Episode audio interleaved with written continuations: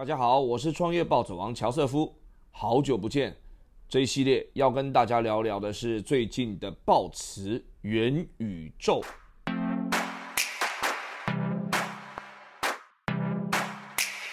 这一集要来跟大家谈一下 XR 创造的元宇宙，也就是元宇宙相关的世界观啊。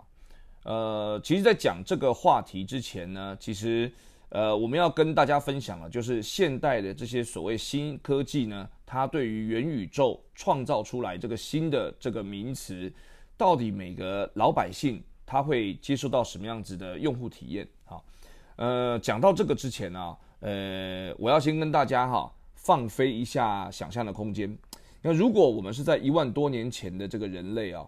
那个时候，呃，周口店的山顶洞人是我们的老祖先啊。然后呢，那个年代的古人类呢，他每天担心的可能就是，哎呀，下一顿饭能不能吃饱，对不对？跟隔壁的那个部落的那个老王怎么样抢老婆，对不对？他考虑的事情啊，非常的符合一万多年前我们想象的那个古人类在考虑的事情。他可能很难想象有一天啊。呃，人跟人之间可以透过键盘，可以透过影像，还可以把昨天老王说过什么话录起来，然后把这一段影片放给他老婆听，造成他们的夫妻内讧，对不对？很难想象，在一万多年前，我们现在已经是二零二二年了，在这个年代呢，我们经历了网际网络的兴起，经历了各种光电科技、半导体的冲击。造成我们现在一个所谓现代化的世界，所以我们现在在讲元宇宙啊，就是每一个人透过这些新兴的科技，怎么样去感受新的跟宇宙交互的、跟其他的人、跟其他的生灵交互的这种的用户体验。现在可能我们想象的最先进的这种画面啊，可能是大家戴一个眼镜吧，对不对？戴一个像一级玩家那样子的一个 VR 眼镜，或是 XR 眼镜。然后呢，你仿佛就置身在另外一个奇幻空间里面，任何的你看到的，不管是人事、实地物，都可以是虚拟的。但是这个虚拟的东西呢，已经真实到你真假莫辨，就像庄周梦蝶一样。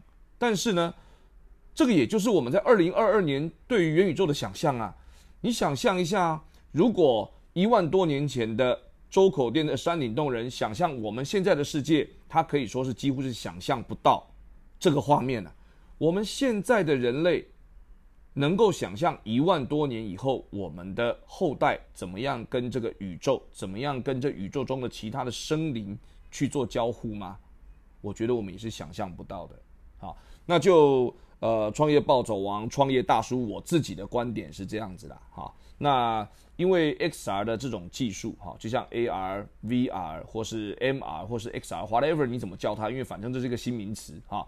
那呃，有人说是戴个眼镜就是进入 XR 了，好，这个眼镜又有分 AR 眼镜，又有分 VR 眼镜。有人说啊，要 3D，它就是进入这个 XR 的这个前奏曲了，啊。有人说现在光是透过手机也可以看得到 AR，那这都是元宇宙，是吗？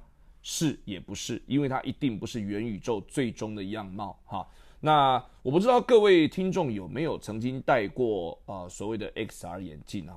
那大叔我本身是科技控哈，我只要但凡知道全世界有哪一个科技公司、科技厂商，他们推出了啊这个口碑好、受到期待的这种 XR 眼镜，就算在台湾它没有发售，我都会请人从国外把它买来，然后国际快递到我手上。把它给把玩一番，所以过去在我的 Facebook 跟社群网站上面呢，常常有所谓的这种开箱文呐。我记得台湾第一支 Magic Leap 啊，应该是呃我买 我买进来的，而且还一次买两支。当时还有好多其他的法人单位跑来找我借去玩。哈，Hololens 第二代，Google Glasses 第二代、第三代，我据我所知都是我们这个圈子里面我都是第一个入手的啦。但是我跟你讲哈，真的，你戴在头上啊，就是你觉得有个东西在那发热，然后重量又很重，然后呢，哎，我就觉得对，是很有趣，没有错。但是我实在是很难想象，我一天二十四个小时都要带着它生活哦，我觉得这是一件不是这么自然的事情啊。那刚好现在地球首富那个 Elon Musk 先生也说，他其实很难想象有人把电视戴在鼻梁上戴一整天是什么日子 啊。其实针对这一点哈，我跟他的看法是比较一致的啦。也就是说，现在我认为所有的所谓这种穿戴式装置 XR 眼镜，目前我们所看到的样子，其实啊，呃，不吹不黑的讲，目前是还很难具备让人戴一整天，把它当成生活必需品这样子的样貌。呃，但是这件事情大家也不要对这件事太过悲观，因为啊，就在不久的可能两千零零年的时候，两千零几年的时候，当时的人们也很难想象。手机会变成每个人的必用品。呃，曾经有这么几年，呃，大叔，我当时用 BB 扣哈，那我身边并不是每个人都有 BB 扣哦，我算是比较喜欢尝鲜的，然后又喜欢让自己变得比较忙，所以有抠机真的差很多。现在在听广播的小伙伴，可能已经没有人知道 什么是抠机了，有一大部部分人呐，有听过，但是没有。看过，甚至有看过，没有用过，有可能，对不对？然后过了几年以后，大家开始有手机，我也是第一波用手机的那些人啊。可是我身边也有很多人不用手机，呃，当时还有几年的气氛是这样子，他们会看待我们手上有手机的人，说你们会不会太浪费了？那玩意儿这么贵，通话费一分钟都十几块钱，你怎么用得下去？诶，可是你看啊。过了几年以后，手机是不是人人有？哦，还不但有，大家像素呃越来越高，本来从不能拍照变成可以拍照，变成可以录影，变成高像素，大家觉得现在好像有一只 iPhone 也不是什么了不起的事情呢。以前还有一阵子常常有说什么啊，手机能用就好，对不对？现在哪一个人的手机不是智慧手机、智能手机都是嘛？所以哈。这种叫做思考的局限性，我们很容易啊，用过去短短的一两个月、一两年、十几年的经验来看待未来会发生什么事情。这个局限性一定是错误的，这是错觉。我认为，虽然现在我们还没有看到一个可以啊完整的二十四小时人机一体的这种穿戴式的眼镜，但是在我们有生之年，我认为这应该可以看得到。哈，呃，就是它可能是很自然的。可以呃变成一种穿戴式的装置，很有可能是眼镜吧。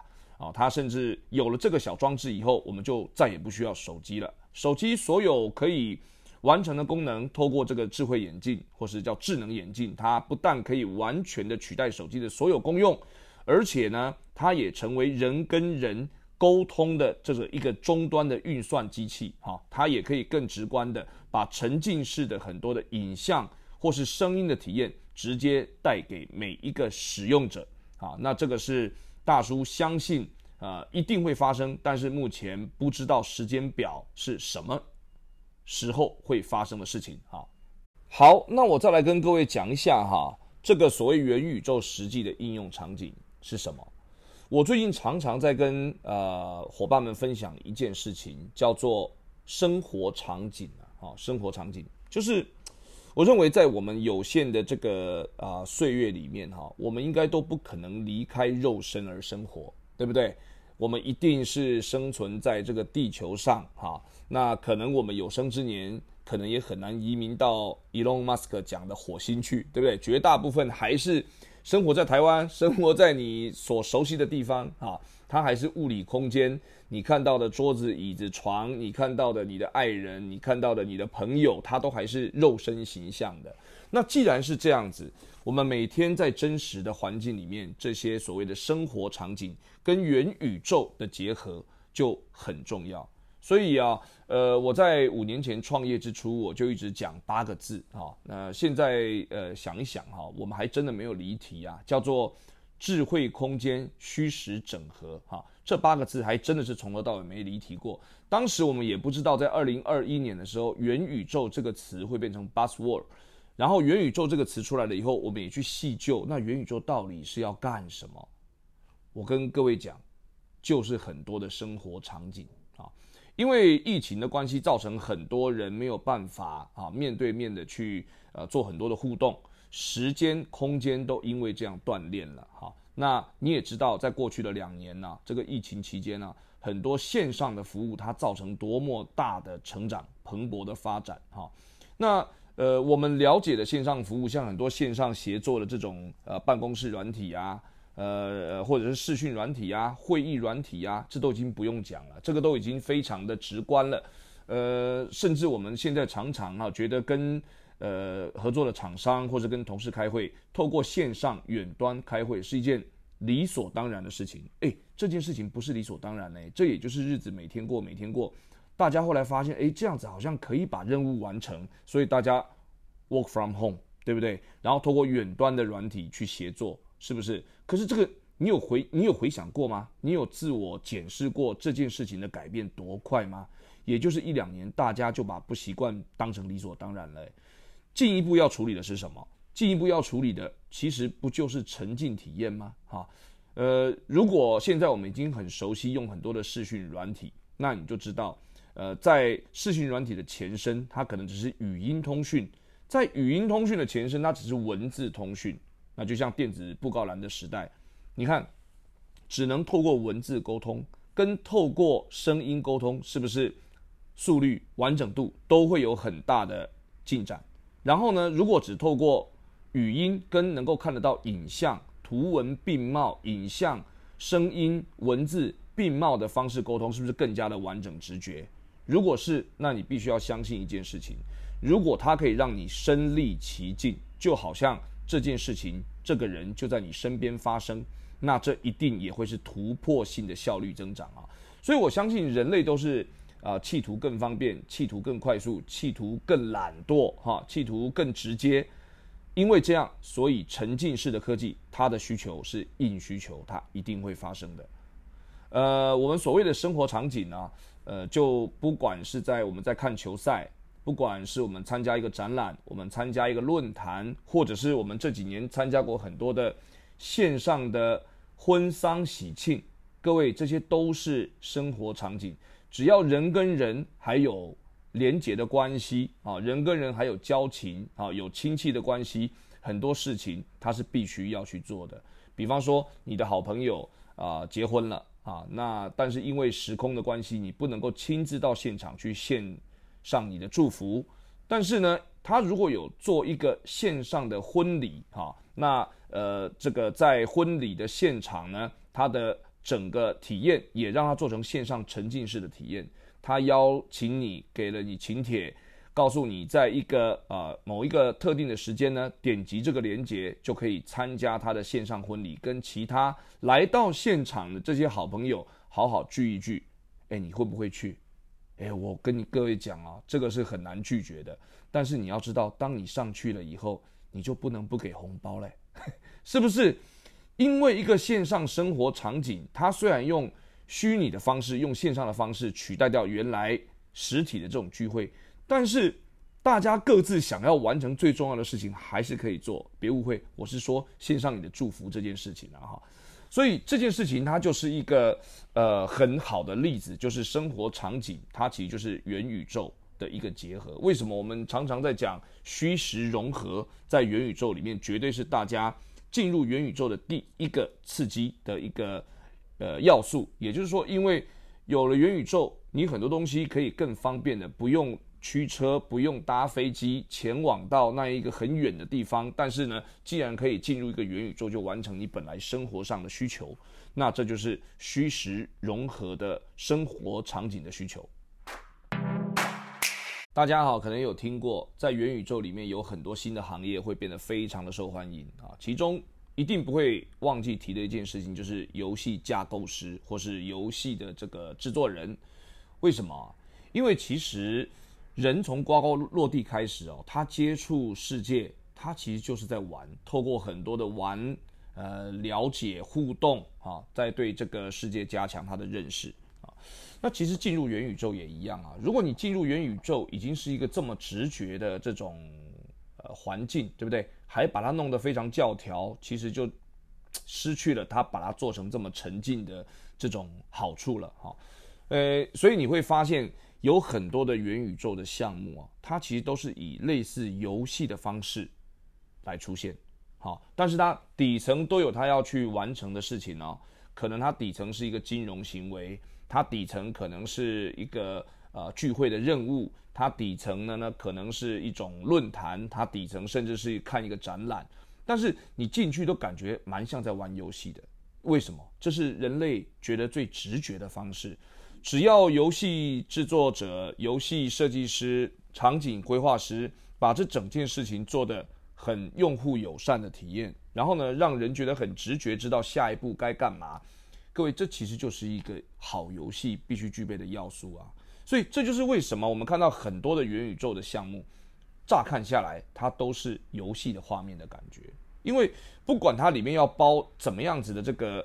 所谓的这种深层的应用啊，你让人觉得难用，学习曲线变得很长，这都是不通的。元宇宙就是为了要让大家快速在里面能够融合嘛，所以啊，在虚拟世界里面哈，成游戏化的画面，成游戏化的这种用户的体验，绝对是元宇宙出现里面一个非常重要的一个趋势啊。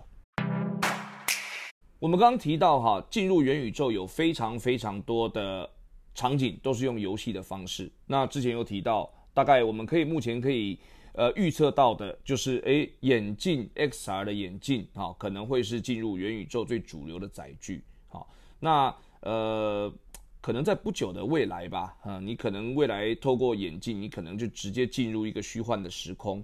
但是在眼镜真正能做到非常轻量化，然后人机一体这种体验之前，我认为应该最少还要五年的时间啦。才会看到这种产品等级的东西问世哈，在那个之前，我认为主要的载具都应该还是手机。好，那现在的手机已经做得非常强大了，各位都知道，呃，下载一个 APP 以后，几乎你的手机是无所不能啊。但是，呃，下载 APP 有下载 APP 的呃门槛嘛？因为大家对于 APP 的留存，现在的趋势是越来越差的。那如果不下载 APP，现在透过很多网页的方式，也可以创造出沉浸式的体验。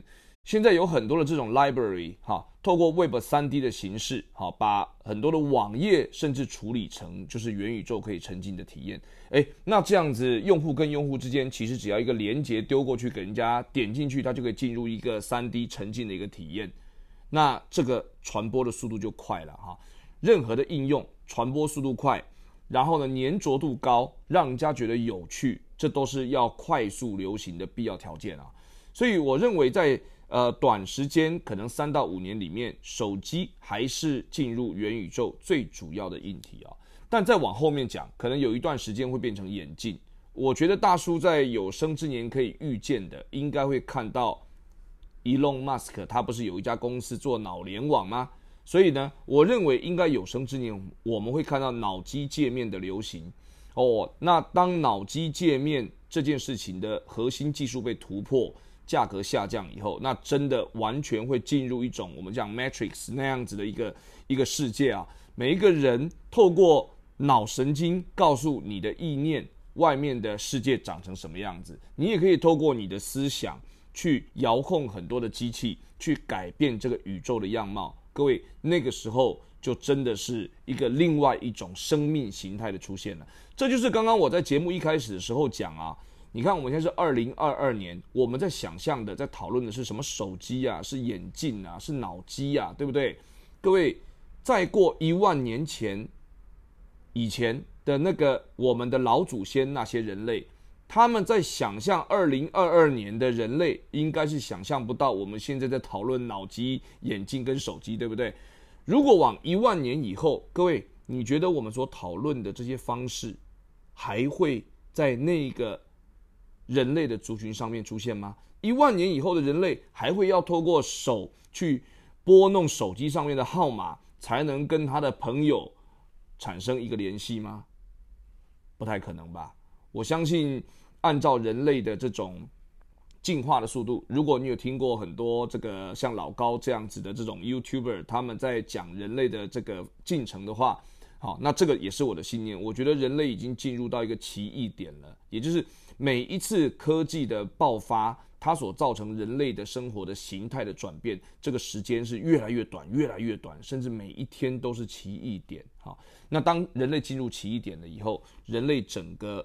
族群的这种升华、改变，甚至它跟宇宙、跟族群所沟通的方式，已经是不是我们现在能够想象的样貌了。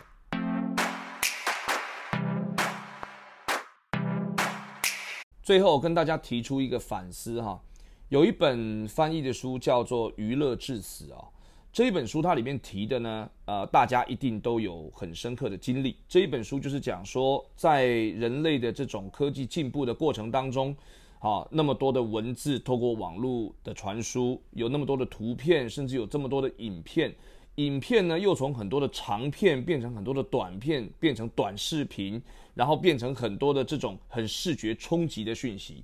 所以啊，它造成了一个现象，就是每个人每天。接受这些讯息的过程都很像在接受各种不同的刺激，刺激久了会上瘾。为什么？因为它很好玩，很像在娱乐。很多碎片的东西，很短的时间之内让你抓到一个有趣的 idea。久而久之，如果太长的时间没有让你得到刺激，你就会厌烦，你就去不去尝试，你就去不去理解。所以啊，这一本书里面，它其实指出了几个观点，其中有个观点是因为太多的。快速资讯导致人类失去了深刻的文字的阅读能力，还有很深沉完整的思考能力。呃，其实这件事情是我们真的要反思的。你看，从图片到影音的这个环境里面，就已经很明确的造成了啊这种人类失去啊阅读长篇文章或是深刻的思考的这种能力，已经很明显了。再进入到沉浸体验，哇塞！各种讯息的接收是更直觉的，呃，更快速的，然后呢，呃，更让你在很短的时间之内感受到有趣的。那这样子会不会造成失去更多这种深刻思考、深刻体会，然后呢，阅读完整的一个论述的一个能力呢？我的看法是会的。但是为什么我提出这个呃事情，要提醒大家什么事情呢？因为哈，人类自从有科技开始哦，传输的方式、传播的方式，你看从早期飞鸽传书，一直到有了这个印刷术，一直到了广播，一直到了电视，一直到了网络，一直到了 XR 的世界，哎，传输的方式一直跟着科技在改变。也就是说，只要任何一个时代它有新的技术的出现，统治者跟被统治者都会因为科技的方式。改变的方式、传输的方式、影响跟被影响的角色有可能互换。我们透过传媒去做自己意见的传达，去做自己的讯息的沟通，无外乎就是要做一个影响别人的一个影响力中心。好，那这个是一个呃，任何人都希望能够表述自己的一个呃想法。但是呢，如果我们接受到的很多的讯息都越来越片段，越来。越简单，越来越直观，越来越没有深度。其实我担心的是什么事情？我担心的是大家就慢慢的变成一种透过这种快速像鸦片一样的讯息，娱乐至死，然后呢再也没有办法呃完成一个完整的论述，有精彩的想法。好，那娱乐至死，让你娱乐至死的人呢，肯定他不是那一种。很肤浅、很片段的人，呃，所有的这些科技巨头，所有的这些讯息的传达者，他们一定是有很完整的论述，然后让你在一步一步的过程里面得到很多片段的讯息，然后呢，娱乐至死。所以大家，呃，我想在一定会到来的这种元宇宙跟 XR 的这种世界里面，大家除了要去享受、要去体验这种沉浸的这种体验以外呢？更重要的是，可能可以思考一下，怎么样在猎人跟猎物中间选择一个阵营，选择学会利用这种工具，而不是被这种工具娱乐致死。